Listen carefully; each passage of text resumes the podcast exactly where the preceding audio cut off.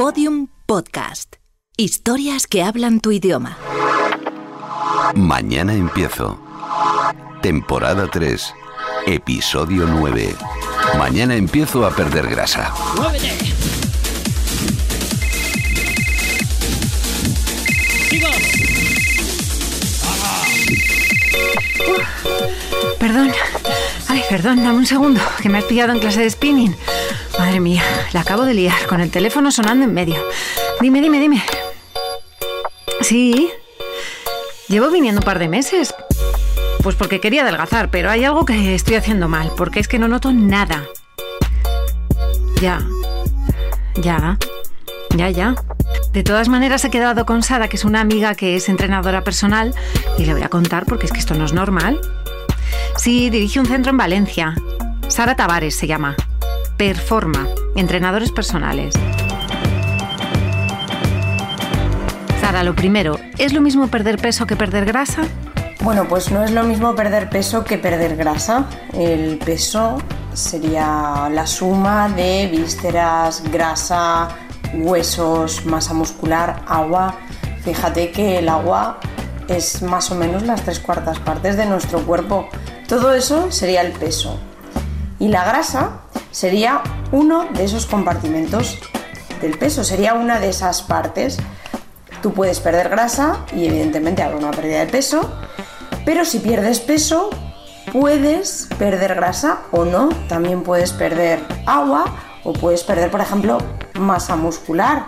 Fíjate, te pueden amputar una pierna y pierdes peso. Puedes estar flotando en el agua y pierdes peso. Claro, pero si te pasa como a mí, que lo que me sobra es grasa, ¿cómo tengo que entrenar? Bueno, pues si lo que nos sobra es grasa, el entrenamiento tiene que ir sobre todo destinado a mejorar esa composición corporal. ¿Y cómo se haría? Bueno, pues combinando entrenamiento de fuerza con entrenamiento cardiovascular, aumentando el volumen, esa cantidad de entrenamiento progresivamente, intentando trabajar con series que nos permitan hacer repeticiones en las que no peligre nuestra técnica, eso es muy importante y no llegar a fallar, no llegar a ese momento en el que no podamos más. Se ha demostrado, los últimos estudios demuestran que las rutinas con más volumen, con más cantidad de entrenamiento, son las que favorecen ese objetivo. Yo empezaría trabajando con dos series y poco a poco ir aumentando su número hasta llegar, por ejemplo, a cuatro. Una cosa importantísima es no querer avanzar demasiado rápido y si lo haces, si haces esto, puedes correr el peligro, de hecho correrás el peligro de estancarte antes. ¿Cuáles son los ejercicios que más ayudan a perder grasa? Los ejercicios que más te pueden ayudar a este objetivo, yo te recomendaría que intentaras usar en tu plan de entrenamiento ejercicios de tipo multiarticular. ¿Por qué? Bueno, pues porque son los que más masa muscular mueven. Los multiarticulares son preses, ejercicios de empujón, pules, ejercicios de tirón y ejercicios de pierna como un step up, lunge o sentadillas una sola pierna. No utilizaría multiarticulares en un principio porque bueno, mueven menos masa muscular y un ejemplo de multiarticular sería, por ejemplo, una flexión de codo, un pull de bíceps o una extensión de codo. No tiraría, no optaría por esa primera opción, optaría por ejercicios de tipo multiarticular. Y en el caso de que lo que nos sobre sea líquido, ¿hay algún ejercicio que nos ayude a eliminarlo o por lo menos a no retener tanto? A ver, el tema de la retención de líquidos es como el tema de la, de la celulitis, ¿no? Tienen un componente principalmente hormonal. Pero bueno, aquí hay, una, aquí hay algo positivo y es que con hábitos buenos, con una mejora de la alimentación y con un entrenamiento adecuado destinado a esta mejora de la composición corporal, podemos modificar, cambiar un poco y revertir esos efectos que no nos gustan y que, bueno, sobre todo en el tema de las mujeres, pues resultan antiestéticos. Pero realmente no hay ningún ejercicio que nos ayude específicamente a perder esa, a eliminar esos líquidos. Y si no te gusta el gimnasio, como a mí, ¿qué ejercicios puedo hacer en casa para perder peso? Bueno, pues si no nos gusta el gimnasio, tenemos opciones muy buenas para hacer entrenamiento en casa. Si no nos gusta la mente del gimnasio, si nos da pereza ir, bueno, pues nos podemos montar una mini sala de entrenamiento con minibands, utilizando minibands para trabajar ejercicios de pierna, trabajar glúteo. Podemos utilizar elásticos, elementos elásticos para poder hacer un montón de ejercicios. Podemos utilizar herramientas de entrenamiento en suspensión para poder hacer gestos como lunge, por ejemplo, o ejercicios como el skater squat a una sola pierna. Y podemos no utilizar nada y hacer simplemente unos fondos de rodillas, empezando de rodillas, tranquilamente en el suelo de nuestra casa. También podemos trabajar zona media simplemente tumbados en una alfombra o con una esterilla y con muy poquito material. Así que opciones sí que hay si no nos gusta el gimnasio. ¿Caminar sería una alternativa al cardio? Bueno, los pasos sí que hay una relación entre el número de pasos, salud y prevención de enfermedades. Fíjate, te voy a decir lo que dice la ciencia. Hay una relación inversamente proporcional entre el número de pasos e índice de masa corporal y es que a mayor número de pasos diarios, menos IMC. Otro estudio, un estudio, fíjate, realizado con 2.700 individuos, ha documentado que quienes contabilizaban más de 5.000 pasos diarios tenían menos probabilidades de desarrollar un síndrome metabólico, que es aquel que combina obesidad, hipertensión arterial y diabetes. Además, fíjate una cosa, los que alcanzaban los 12.500 tenían menos riesgo cardiometabólico. Esto es lo que dice la ciencia, lo que dicen algunos estudios rigurosos. Pero la, ¿qué dicen las organizaciones como por ejemplo la Organización Mundial de la Salud? La Organización Mundial de la Salud establece un mínimo de 10.000 pasos diarios para tener una buena salud cardiovascular, ¿vale? Para poder tener una buena salud. ¿Es importante andar? Claro que sí, y además tiene muchísimas mejoras para nuestra composición corporal y como hemos visto también para nuestra salud. ¿Cuáles son los principales errores que cometen al entrenar las personas que quieren adelgazar? Error 1. Empezar sin saber cómo estamos de salud. El primer error que comete mucha gente a la hora de empezar a entrenar y tener como propósito adelgazar es centrarse en el resultado y no en el proceso. Lo primero que hay que hacer es conocer nuestras cartas y así las mejoraremos, las jugaremos de la mejor manera posible. El primer paso, y si lo salta muchísima gente, es acudir a un médico deportivo a que nos haga un reconocimiento médico para saber cómo tenemos que entrenar y cómo podemos ajustar nuestro entrenamiento para obtener mejores resultados. Eso es lo primero, mucha gente se compra unas zapatillas, lo primero, un modelito y no va al médico, lo primero es ir al médico. Error 2. Tener demasiada prisa. Con lo segundo, no progresan adecuadamente. Esto es como el cole. La gente tiene mucha prisa y el entrenamiento es como un huerto. Sus resultados llevan su tiempo y no puedes pasar de la nada al todo. De hecho, si hacemos esto, nos lesionaremos y ahí sí es cuando pararemos de entrenar. Error 3. Hacer mal la técnica de los ejercicios. No hacer correctamente la técnica de los ejercicios. Mucha gente se centra en el peso que mueve, en hacer más ejercicios. Lo importante al principio es aprender a hacer bien los gestos, porque solo de esta manera vamos a asegurar que tenemos una técnica correcta y asegurarnos buenos resultados. Podremos subir de peso, podremos aumentar intensidad, podremos evolucionar. Si tenemos una mala técnica de los ejercicios, empezamos la casa por el tejado y probablemente, muy probablemente nos lesionaremos. Error 4. Entrenar al fallo. Otro fallo, pues el fallar.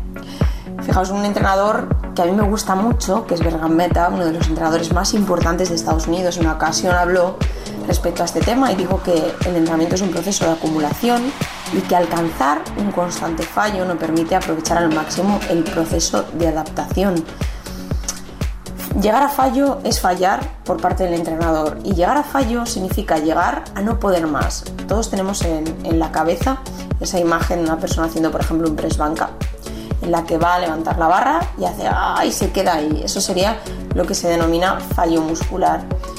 Digamos que el sistema neuromuscular ha llegado a su límite y todo lo que pongamos ahí encima aumentaría nuestro riesgo de lesión. De hecho, los estudios dicen que por llegar a fallar no hay mejoras significativas en la fuerza y en la ganancia de masa muscular, sino que aumentaríamos el riesgo de lesión. Así que fallar es un fallo y no merece la pena. Error 5. Abusar del entrenamiento de alta intensidad. Pero bueno, pues abusar mucho del tema del entrenamiento intervalado de alta intensidad.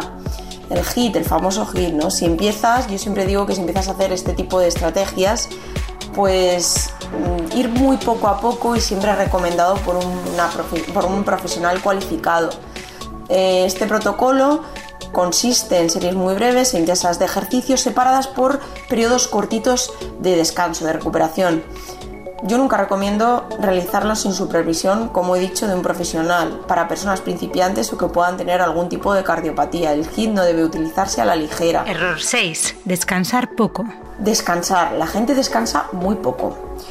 Hay algo que se llama entrenamiento invisible que es tan importante como el entrenamiento que hacemos en el gimnasio. Entrenar todos los días no te va a hacer rendir mejor. Si tú trabajas a la intensidad suficiente, con dos días de trabajo de fuerza combinados con ejercicio cardiovascular, puedes tener resultados y resultados muy buenos. Si no descansas lo suficiente y, no realizas un correcto entrenamiento invisible, pues tus resultados van a ser mucho menores y podremos aumentar en el bombo de las papeletas. Echamos una más y nos lesionaremos. Así que no queremos papeletas en ese bombo, vamos a dejarlas y vamos a descansar. Error 7. No cuidar las articulaciones. Es que no cuidamos las articulaciones.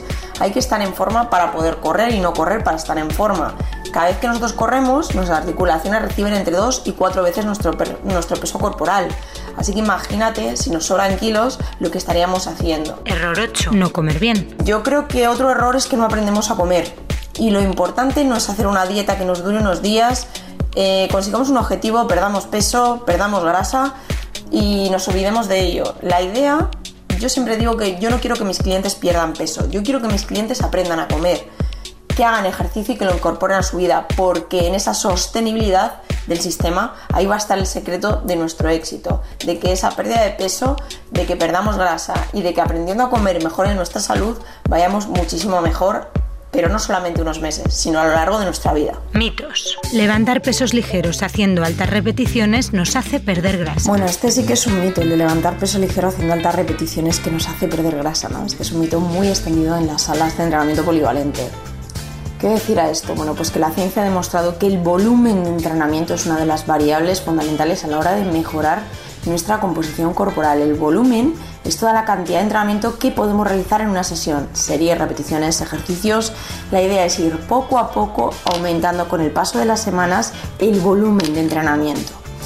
Importante, estudios muy rigurosos, como algunos publicados en la revista Plus One, indican que es más productivo combinar el entrenamiento aeróbico con el entrenamiento de fuerza. Y hay que hacer una reflexión al, al hablar de este tema y es que em, es muy importante entrenar fuerza.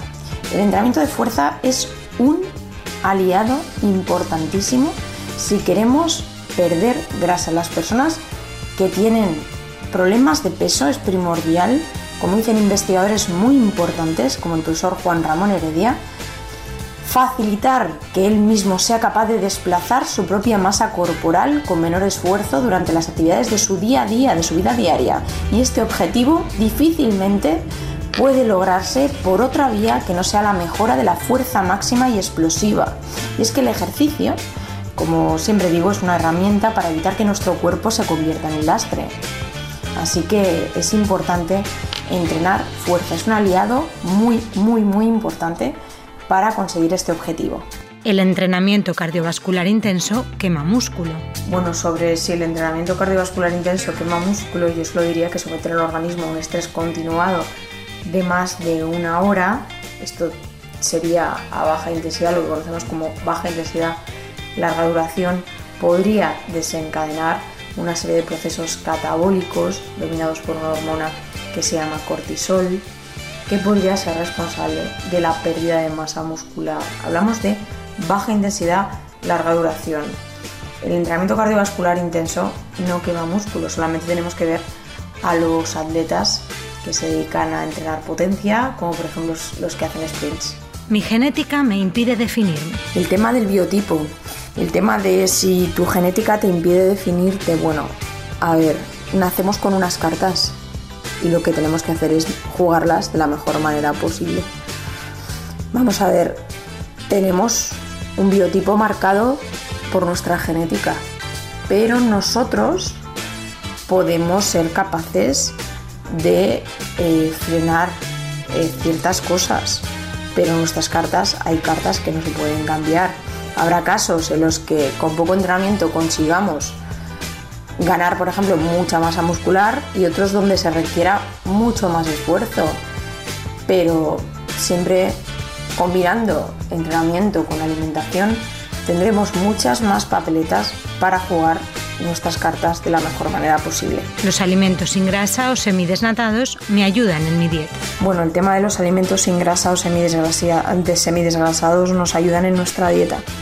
Bueno, pues yo soy partidaria de que en temas de alimentación los entrenadores tenemos que estar con el pico callado porque, porque no somos nutricionistas ni somos médicos endocrinos y ellos son los que siempre tienen que pautar una pauta de alimentación. Los entrenadores no somos quienes debemos de poner una dieta, para eso están los profesionales sanitarios, como son los nutricionistas y los médicos endocrinos. Hola Luis, ¿qué tal? Bien, sí, sí, sí, acabo de estar con ella.